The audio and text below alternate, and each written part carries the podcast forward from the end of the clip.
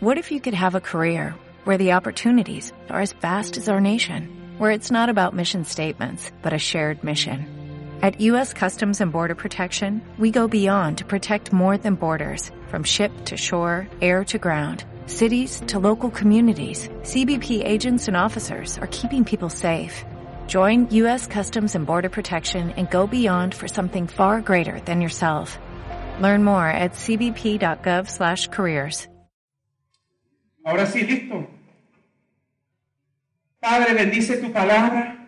Gracias Espíritu Santo por este tiempo de compartir, de cantarle, de predicar, de orar y ahora Señor de escuchar y compartir espiritualmente con tu palabra. Ayúdanos Señor en poder entender lo que tú nos quieres decir en el día de hoy y ayúdanos Señor. Sácanos de nuestro eh, eh, sentido de comodidad, de, querer tener los derechos y las razones y peleando contra ti muchas veces y no obedeciendo en las áreas que tú quieres que obedezcamos. Ayúdenos a oír y escuchar con nuestros oídos espirituales, Señor, para poder saber cómo correr, correr en la carrera de fe. Padre, te pido que Pablo sea nuestro ejemplo esta mañana y que pudiéramos entender lo que tú nos quieres dar. En tu nombre, Señor, pedimos y agradecemos. Amén. ¿Cuántos vieron la carrera del 4x4? ¿Cuántos lo vieron en las Olimpiadas? Muy bien. Jamaica número uno. ¿Quién fue número dos? Estados Unidos no. Japón ganó tercer lugar y vamos a explicar por qué. ¿Quién fue el segundo lugar? Que no me acuerdo. Canadá. ¿Fue Canadá? ¿Alguien me puede corregir después? Dame el, micrófono, pero sin sonido. Este va a ser nuestro testigo. Y en esa carrera de las Olimpiadas del 4 por 100 metros, para los que no saben, son cuatro hombres y mujeres en sus equipos de país que corren solamente 100 metros, pero la clave de la carrera es el testigo. Y se llama el relevo el relevo del testigo. Puedes correr muy rápido en la carrera, pero si no sabes cómo entregar el testigo y se cae el testigo, eh, todo el equipo está descalificado. Diga conmigo la palabra descalificado. Los Estados Unidos corrieron y ganaron contra el equipo de Japón. Japón quedó en cuarto lugar. ¿Ganas medallas si quedas en el cuarto lugar? No. No. Ve acá, mi amigo Walter, tú y yo vamos a correr la carrera de fe juntos. Este es mi amigo Walter, para los que no lo conocen. Ponte acá en ese cuadrado aquí. Eh, cuando yo estoy corriendo, cuando yo sabía que yo siempre sé a quién escoger. Cuando tú corres, tiene que ver cómo están los cuadrados del piso que están delante de ti. Hay cuadrados, hay un espacio limitado y específico con parámetros. El carril. Pero en el 4x4 solo puedes entregar el testigo en un cierto espacio, limitado y con normas, ya entendido por los equipos. Los americanos, norteamericanos, estaban corriendo y entregaron, hágase como,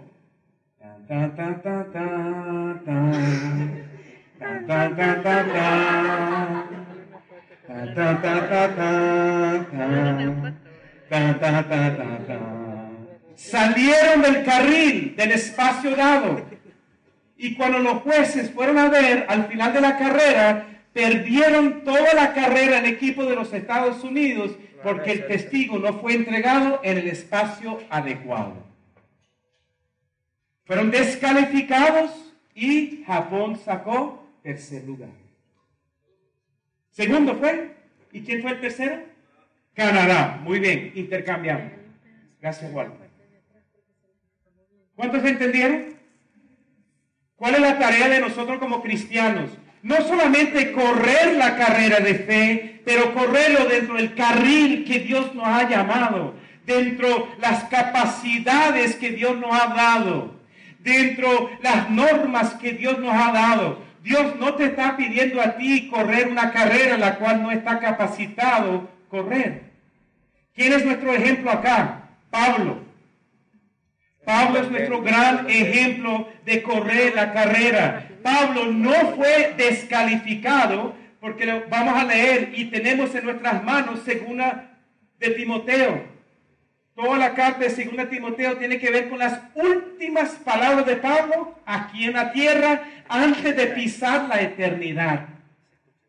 Y Pablo tiene a su Timoteo, ¿ah? autor Pablo, Timoteo su discípulo. Pablo el mentor, Timoteo su discípulo, su estudiante, su alumno.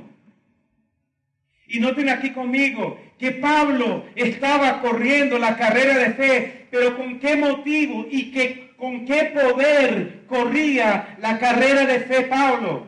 Coloca el dedo allí, un papelito en 2 Timoteo, o no sé cómo lo hacen los jóvenes. Mira, tenemos que buscarle Biblia a los jóvenes. Ah, sí lo tiene. Excelente, Walter. Tú sí eres pila, Efesios capítulo 2, como dice en su boletín. Efesios capítulo 2, Biblia para todo el mundo. Si no lo tiene eh, eh, digitalmente, busquemos una Biblia. ¿Ya no damos Biblia a, los invitados? Efesios capítulo 2. Léalo conmigo rapidito. Pablo corría la carrera de fe porque él, él entendía su posición sus normas, sus capacidades y la visión para correr la carrera de fe. Míralo, aquí está, en Efesios 2, 1 al 10. En otro tiempo ustedes estaban muertos en sus transgresiones y pecados, y en los cuales andaban conforme a los poderes de este mundo. Se conducían según el gobierno de las tinieblas, según el espíritu que ahora ejerce su poder en los que viven en la desobediencia. Todos nosotros en este salón y todos los cristianos que están en iglesias congregadas hoy en Caracas y en todo Venezuela estaban en estos tres versículos antes de conocer a Cristo. No podían correr la carrera de fe. Tú no puedes correr una carrera de fe si no está calificado. Si tú no tienes a Cristo como tu Salvador, único Salvador, tú no puedes correr en la carrera de fe. Tú vives en la otra carrera, la carrera de las tinieblas, la carrera de desobediencia, la carrera de los impulsos carnales que queremos vivir como nos da la gana. No puedes correr esta carrera. No puede haber una recompensa al final de la vida donde Jesús estará dando no una medalla de metal, de cualquier metal, pero la recompensa de lo que todo lo que hemos hecho acá por fe en esta carrera. El próximo cuadrito de PowerPoint, el versículo 4 en su Biblia dice, pero Dios la mejor frase de todo el Nuevo Testamento. Pero Dios, ¿qué es Dios? Dios es, ¿qué dice el versículo 4? Rico en misericordia. Por su gran amor por nosotros nos dio vida con Cristo, aun cuando estábamos muertos en qué? En la carrera del pecado en la carrera de la desobediencia, en la carrera de seguir mis propios deseos carnales. Antes no ganaba nada por mi carrera de pecado, pero ahora cada uno de nosotros podemos ganar en la carrera de la fe. Pero Dios, por causa de Dios y en su gran misericordia, nos colocó a dónde, hermanos? Y en unión con Cristo Jesús Dios nos resucitó y nos hizo sentar con Él en las regiones. ¿Dónde están los cristianos? En Cristo. ¿Cuál es la identidad de un cristiano? ¿Cuál es el poder que Dios nos da para correr la carrera de fe? No mis fuerzas, no mis deseos, pero su deseo, su identidad, su palabra, su Espíritu Santo, su visión, su voluntad, no la mía. La mía está llena de pecado y desobediencia y deseos naturales. Y no puedo ganar ninguna recompensa. La única recompensa que me da del versículo 1 al 3 es muerte. Pero en esta mañana el Evangelio nos dice que Él nos resucitó en Cristo Jesús por su misericordia. Versículo 7 Vamos haciendo el puente hacia el mensaje para mostrar en los tiempos venideros la incomparable riqueza de su gracia que por su bondad derramó sobre nosotros en Cristo Jesús. ¡Wow! ¿Podemos comparar la gracia de Dios con algo aquí en la tierra? ¿Hay cómo compararlo?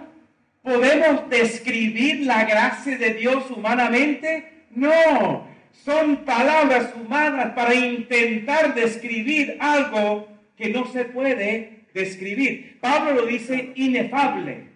Una palabra grande que quiere decir no lo puedo describir. Su gracia es inefable.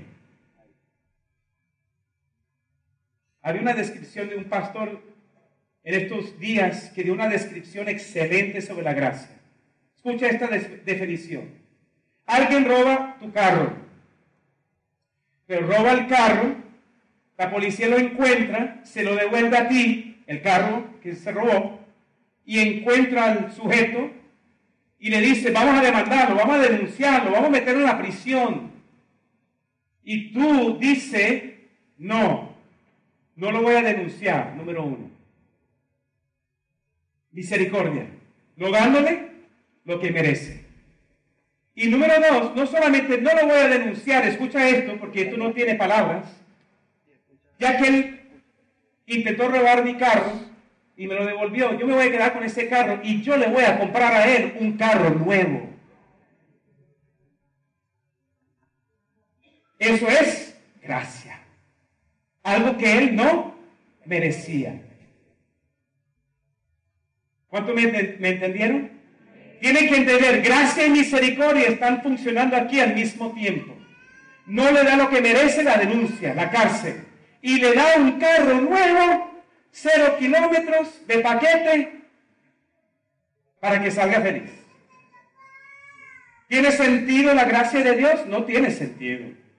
¿Y quién ha recibido esa misericordia y gracia? Esta persona aquí predicando. Yo no merezco eso. Nosotros no merecemos esa gracia. Pero esa gracia, esa misericordia nos colocó en el carril de la carrera de fe. No porque tú eres bueno, no porque tú vienes de, de cuarta generaciones de cristianos, no porque tú conoces el griego y el hebreo, no, nada de eso. Olvídate de tus habilidades. Él te coloca en la carrera porque ese es el deseo de Dios hacia nosotros. Amén. Gloria a Dios, ¿ah? Entonces noten conmigo para finalizar. Versículo 8, porque por gracia, eso es lo que acabamos de escribir, ustedes han sido salvados mediante la fe. Esto no procede de ustedes, sino que es el regalo de Dios. No por obras para que nadie se jacte. Nosotros no tenemos problema aquí con eso, ¿no? Nadie se va a jactar, ¿no? 10. Porque somos hechura de Dios, creados en Cristo Jesús para buenas obras. Ahora sí podemos correr la carrera de fe porque no lo merezco. Porque no lo tengo que sostener, no tengo que comprobar mi fe, mi espiritualidad a ninguna persona. Porque ya comienzo, escucha esto, ya comienzo la carrera en victoria.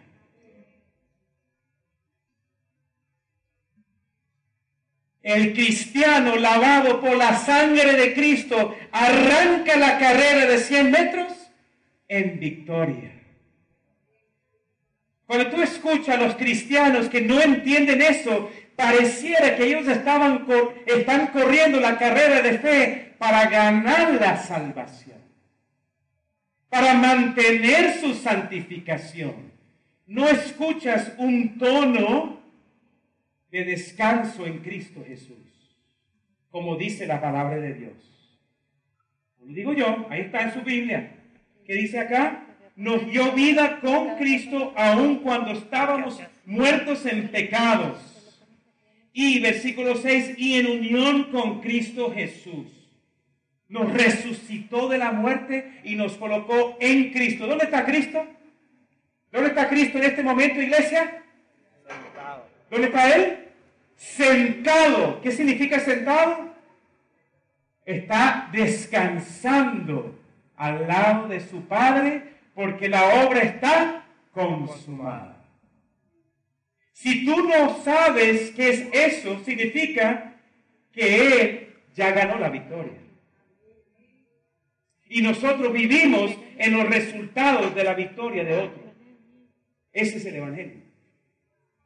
Y entonces, siendo así, noten, ahí, noten conmigo el primer punto. ¿Cuál es el tema? Si nosotros somos victoriosos y las obras buenas que hacemos son hechuras de Dios, ya preparados de antemano, y nosotros solo tenemos que caminar con Él, andar con Él, eh, orar con Él, compartir con Él, unirnos a sus fuerzas, entendemos por qué el autor Pablo, que escribe de la cárcel la carta de Efesios, le escribe sus últimas palabras a Timoteo en segunda de Timoteo, ahora sí, segunda de Timoteo, y él dice, segunda carta de Timoteo capítulo 1, versículo 5, eh, traiga a la memoria tu fe sincera, la cual animó primero a tu abuela Loida y a tu madre Eunice, y ahora te anima a ti, te estoy, eh, de esto estoy convencido, por eso que te recomiendo que avivas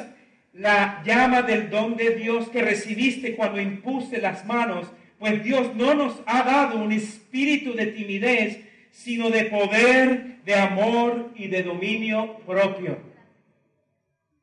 Pablo tiene, ha escogido a su Timoteo para correr la carrera de fe. En sus últimas palabras, Pablo está nuevamente en la prisión va a ser decapitado, va a morir, y él entrega a la próxima generación este legado. ¿Cuál es el legado? La carrera de fe. ¿Cuánto lo están entendiendo? No sé si yo lo entiendo porque se me está yendo mi, cosita aquí. El, bichito este. Ayúdame ahí, hermanito. Está como apretado aquí, ayúdame ahí. Gracias. Entonces, ¿cuántos entienden esto? Pablo está corriendo la carrera de fe. Pablo no se detiene. Últimas palabras de Pablo en la, prisión fueron, ¿qué? Timoteo, vamos a correr juntos. Timoteo, vamos a correr la carrera de fe.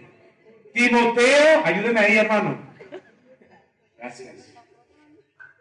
Timoteo, Vamos a correr la carrera de fe. Iglesia, ¿estamos nosotros con los líderes preparando los próximos Timoteos?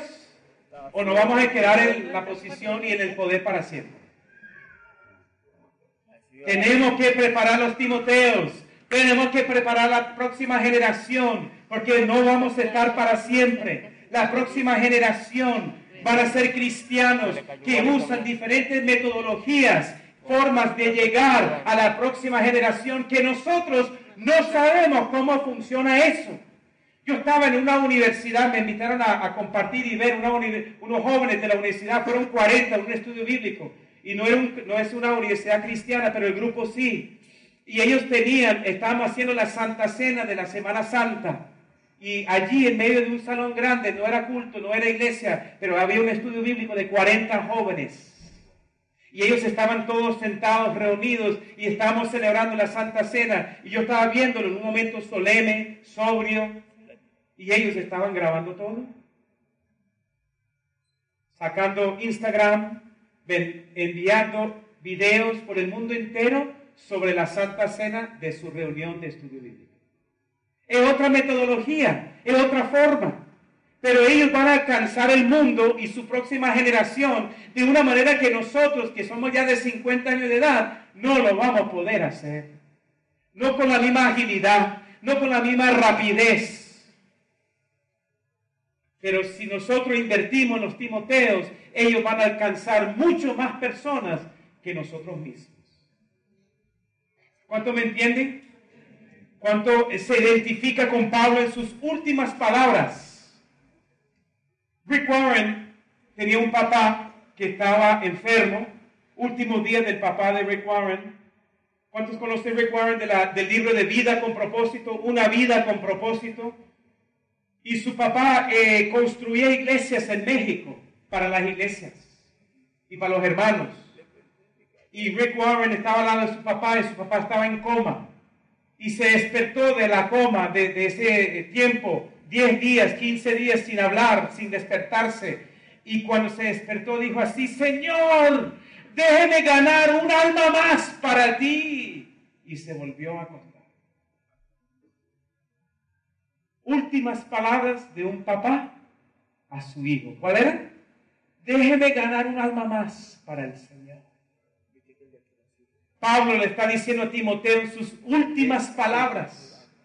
Que por cierto, ¿cuántos vieron el ganador Michael Phelps? ¿Cuántos lo vieron? Ganó sus 28 medallas, ¿no? Él es de Baltimore. Era un muchacho hiperactivo. No era buen estudiante. Y su mamá lo metió en natación porque no sabía qué más hacer con él. No levanta la mano, pero ¿cuántas madres se encuentran en esa posición?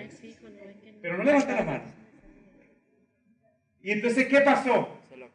Él gana el número máximo de medallas de oro en las Olimpiadas. ¿Cierto? Y lo entrevistaron y le dijeron, ¿qué fue lo que pasó contigo de Londres para Río, de 2012 hasta 2016?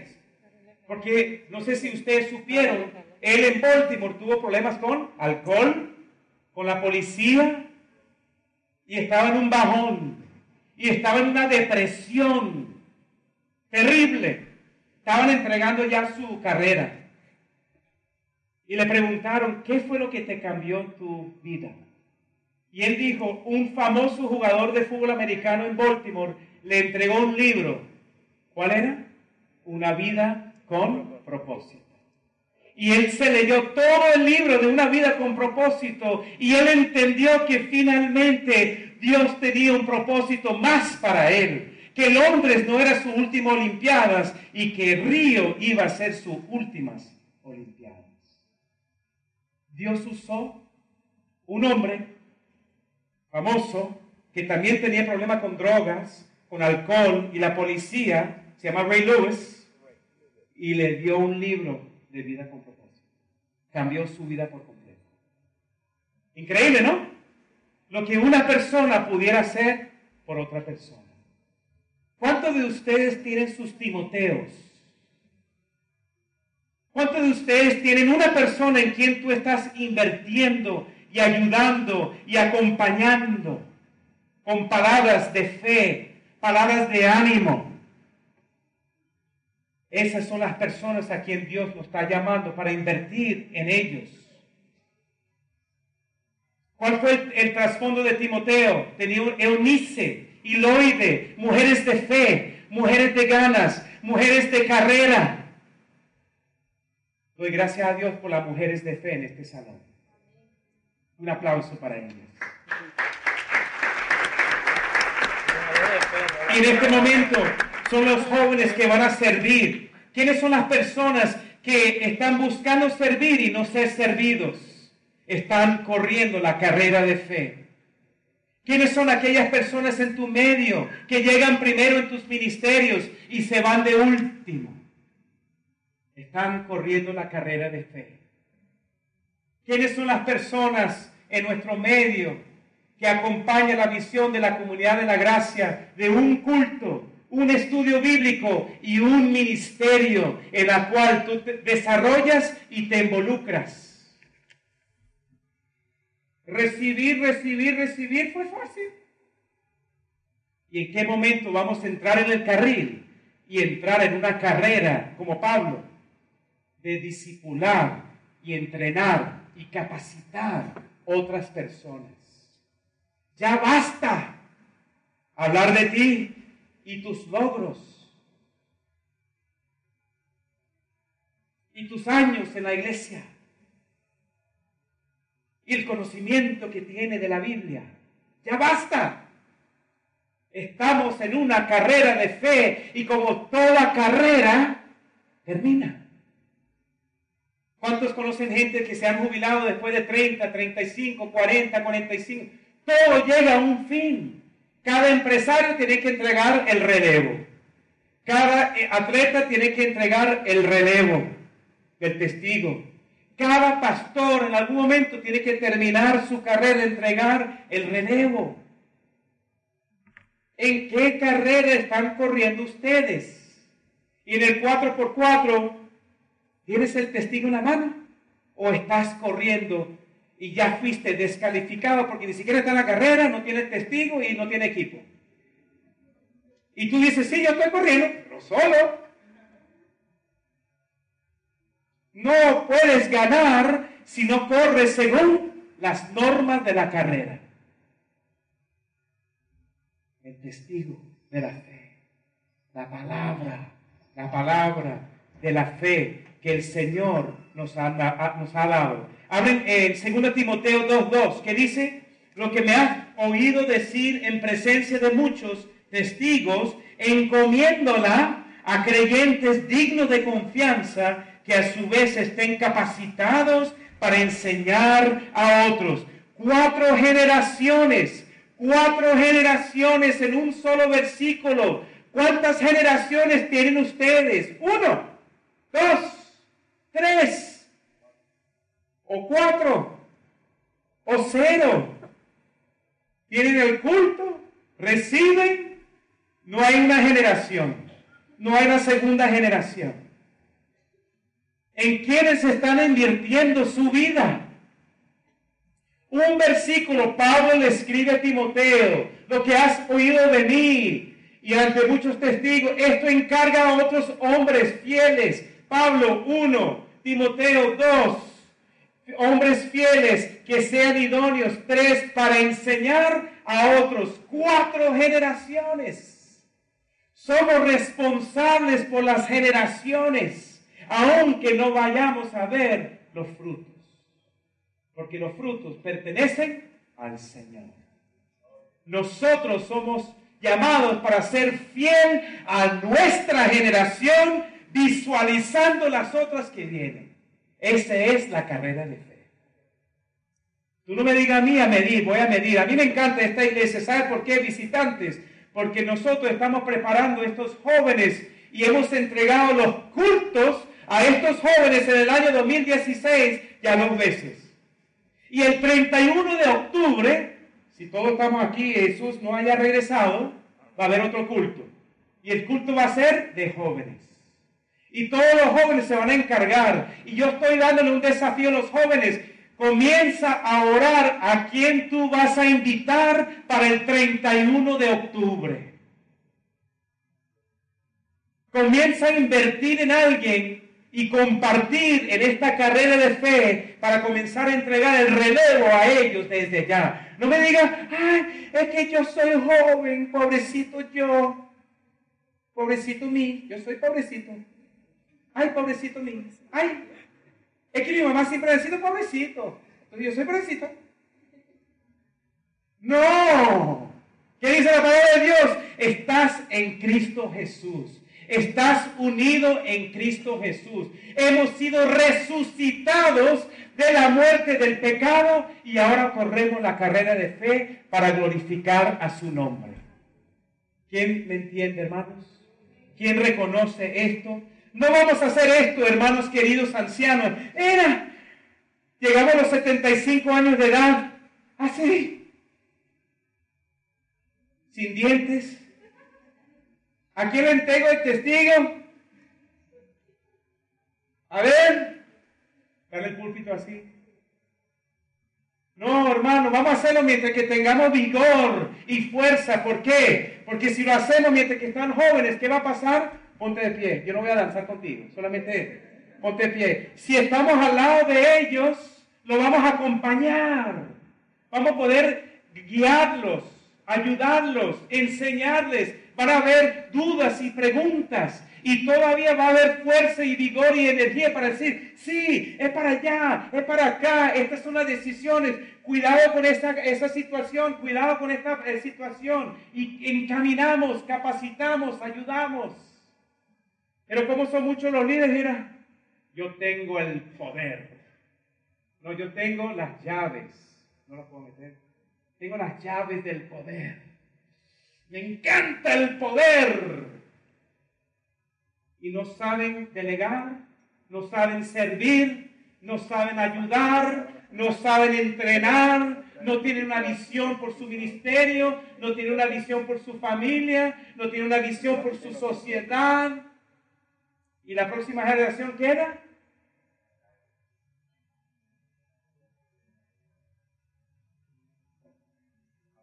El poder tiene que ser manejado equilibradamente con responsabilidades. ¿Quién le va a enseñar eso a los jóvenes? Nosotros.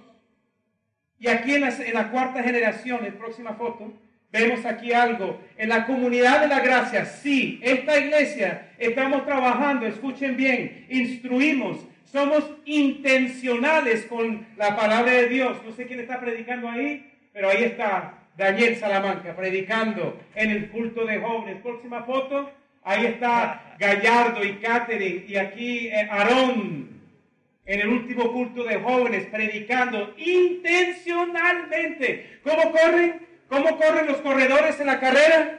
Ah, mira, epa, mamá, ¿cómo está?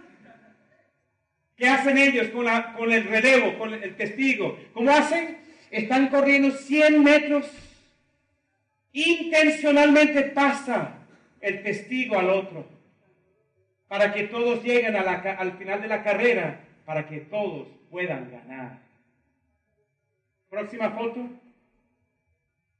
Enseñamos a otros en esta iglesia a través de CEMIC, el Instituto Bíblico, a través del curso de Kairos, misiones, a través del DCPI, cómo plantar una iglesia desde cero si Dios ha colocado en ti un propósito de correr la carrera de fe, plantando iglesias, tenemos ese curso acá. Vida con propósito, células, enseñanzas y discipulado en nuestro medio. Próxima foto. Célica ahí las fotos, continúa. Graduaciones, ya hemos graduado cinco veces en la graduación de, de Hemos graduado 135 alumnos y esta nueve grupo, este nuevo eh, grupo viene ahora. Y noten conmigo, no nos pueden decir a nosotros que te falta discipulado en esta iglesia. No nos pueden decir que no hay cómo crecer y madurar en la fe en esta iglesia. Ah, que tú no quieres es otra cosa. Eso ya es contigo. Nosotros somos responsables delante del Señor. Pero que hay, hay. Que la gente quiera crecer y madurar y correr en esta carrera de fe, aquí estamos una iglesia más, hay más de 400 en Caracas, estamos bien, pero depende de ti, depende de tus deseos de correr la carrera de fe. Queremos correr contigo. Último versículo, animando en tiempos difíciles. Ahora bien, 3.1, ten en cuenta que los últimos días vendrán tiempos difíciles. La gente estará llena de egoísmo y avaricia serán jactanciosos, arrogantes, blasfemos, blasfemos, desobedientes a los padres, ingratos, impíos, insensibles, implacables, calumniadores, libertinos, eh, despiadados, enemigos de todo lo bueno, traicioneros, impetuosos, vanidosos y más amigos del placer que de Dios. Continúo. ¿O no? ¿Estamos claros, no? Palabra de Dios.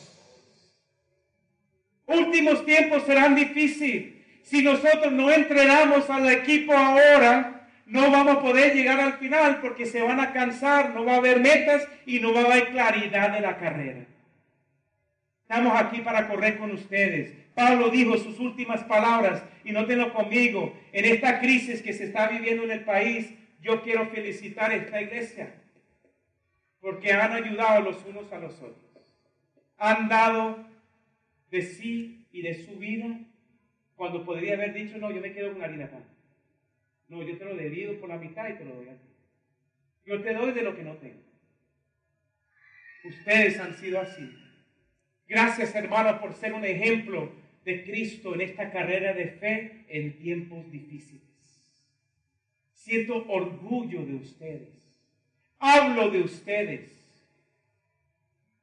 por la forma que están corriendo la carrera de fe. ¿Y qué dijo Pablo en, la última, en el último capítulo 4, versículo 6, cuando le dijo a Timoteo, he corrido la carrera de fe, que dice él 4, 6 y 7, que dice, Yo por mi parte ya estoy a punto de ser ofrecido como un sacrificio y el tiempo de mi partida ha llegado. He peleado la buena batalla, he terminado la carrera, me he mantenido en la fe, me he mantenido en la doctrina cristiana, fui obediente en la vida y pasé el testigo a los otros en la carrera de fe. ¿Qué tal nosotros, hermanos? ¿Andamos nosotros buscando la pantalla? Hola, mamá. Besos, tío. ¿O estamos corriendo con intención, identificando los nuevos Timoteos de la vida, impactando la sociedad con el amor de Dios, para que cuando todos lleguemos al final de la carrera, todos vamos a estar presentes. Amén. Vamos a orar. Cierren los ojos. Padre, te agradecemos, Señor, por tu bondad, tu amor, tu cariño hacia nosotros. Gracias, Señor, por eh, la forma que tú nos has tratado con tanta misericordia, Señor Gracias por tu, rica misericordia y tu gracia inmerecida. Nos, nos doblegamos nuestros corazones delante de ti, sabiendo que esta carrera de fe proviene de ti, Señor. Queremos aprender cómo correr contigo, cómo descansar en la fe y cómo tenerte como nuestra meta final. Queremos pedir tu bendición, Padre, sobre esta preciosa iglesia, sobre estas familias tan queridas estos hermanos que se han entregado a la carrera. Y también, Padre, darnos los Timoteos para poder correr juntamente con ellos y poder saber que las próximas generaciones del Next Gen vendrán para tu honra y tu gloria. Si hay alguien aquí que por primera vez tú estás viviendo en los primeros versículos de Efesios, estás viviendo en pecado, estás viviendo desobediente a Dios y estás viviendo según tus propios impulsos naturales. Pero la palabra de Dios dice, pero Dios es rico en misericordia. Si hay alguien aquí por primera vez que tú quieres correr la carrera de fe, pero no sabe cómo comenzar, bueno, este es el inicio. Puedes recibir a Cristo como tu Salvador y puedes recibirlo por fe en tu vida y saber que Él te ama y que Él quiere salvar tu vida.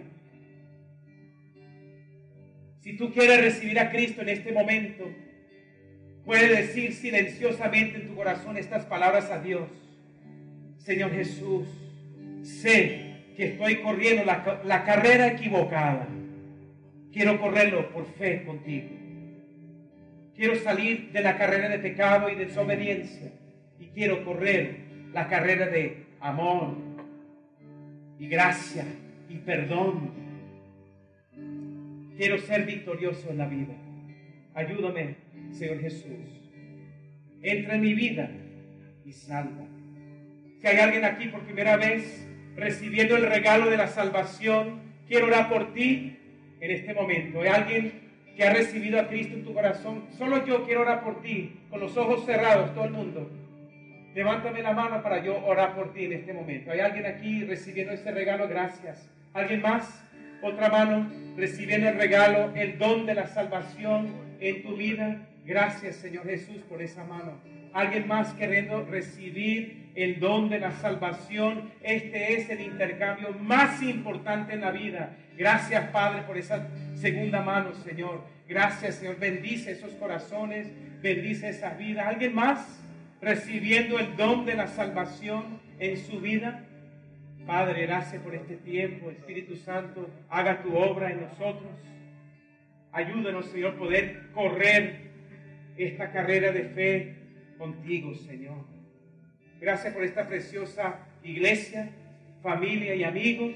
Gracias por nuestros queridos visitantes en el día de hoy, siempre son bienvenidos y queremos que tú reciba un abrazo fraternal de nosotros en esta mañana.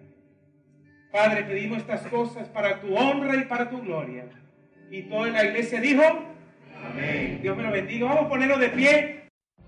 What if you could have a career where the opportunities are as vast as our nation, where it's not about mission statements, but a shared mission.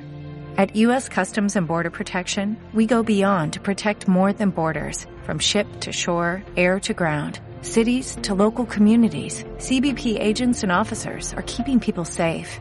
Join U.S. Customs and Border Protection and go beyond for something far greater than yourself. Learn more at cbp.gov/careers.